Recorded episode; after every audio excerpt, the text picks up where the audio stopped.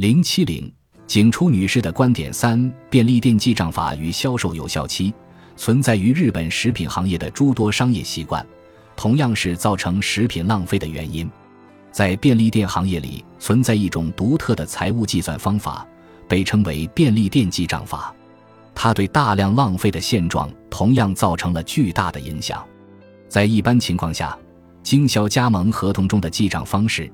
是用销售价减去进货时的进货价，剩下的利润根据合同上约定的比例，由加盟店店长与总公司进行分成。见图四。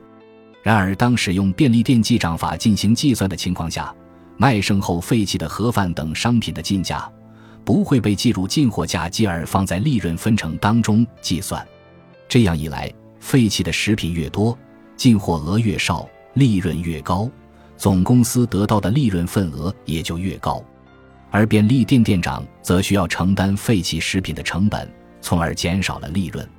便利店的各家门店都要向总公司订货。曾经接受过我采访的一位便利店店长表示，正因为错失销售机会理论与便利店记账法的存在，总公司才更倾向于让各家门店尽可能订更多货，与降价销售相比。废弃滞销商品更加符合总公司的利益，每家门店的订货量必须要超过上一年的销售额，而且总公司对每家门店的商品量了如指掌，因此一旦店里缺货，总公司就会督促门店尽快下单。此外，对于便利店来说，在安全试用期与保质期之前还有一个销售期的说法，因此在许多店里。盒饭或面包在到达消费期限的两三个小时前就不能再提供给顾客了。二零一八年七月，西日本突降暴雨，由于道路损毁，总部送来的商品延迟。商品入店后，部分店长不得不从里面挑出那些距离销售期只剩一个小时的盒饭与面包，全部丢弃。有人曾经感叹：如果完全按照总公司的吩咐进行订货和废弃。那么一个月光是废弃的商品就值一百多万日元，而在总公司对某些店长进行培训时，会告诉他们，每个月废弃商品的价值在六十万日元上下是较为合理的。其实，为了收回成本，临近保质期的食品是完全可以做降价处理的，但由于这种做法会减少总公司的利润，因此受到了一部分便利店企业的限制。二零零九年。公平贸易委员会对规模最大的便利店运营商日本七杠十一发布禁令，不再允许他禁止加盟店降价销售商品的行为。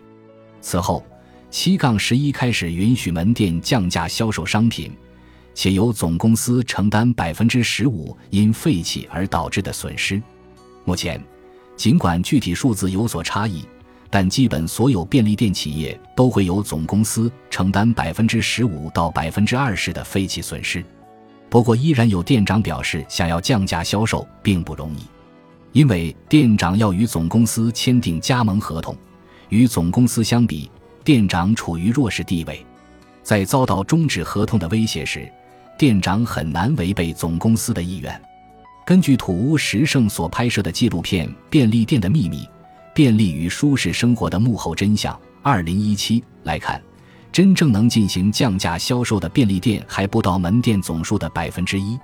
不过，从十一家店铺收益表的调查结果表明，降价销售的做法的确减少了浪费，还使门店的年销售额提升了约四百万日元。一位部委官员在谈到便利店记账法时表示：“我们同样认为这种做法应当叫停。”然而，这是众多大型便利店企业的惯习。想要改变现状，会遇到巨大的阻力。我采访过的一位店长也说过：“我已经数不清自己迄今为止究竟丢弃过多少食物了。”他对自己的行为极为自责，甚至因此心情抑郁而抽泣不止。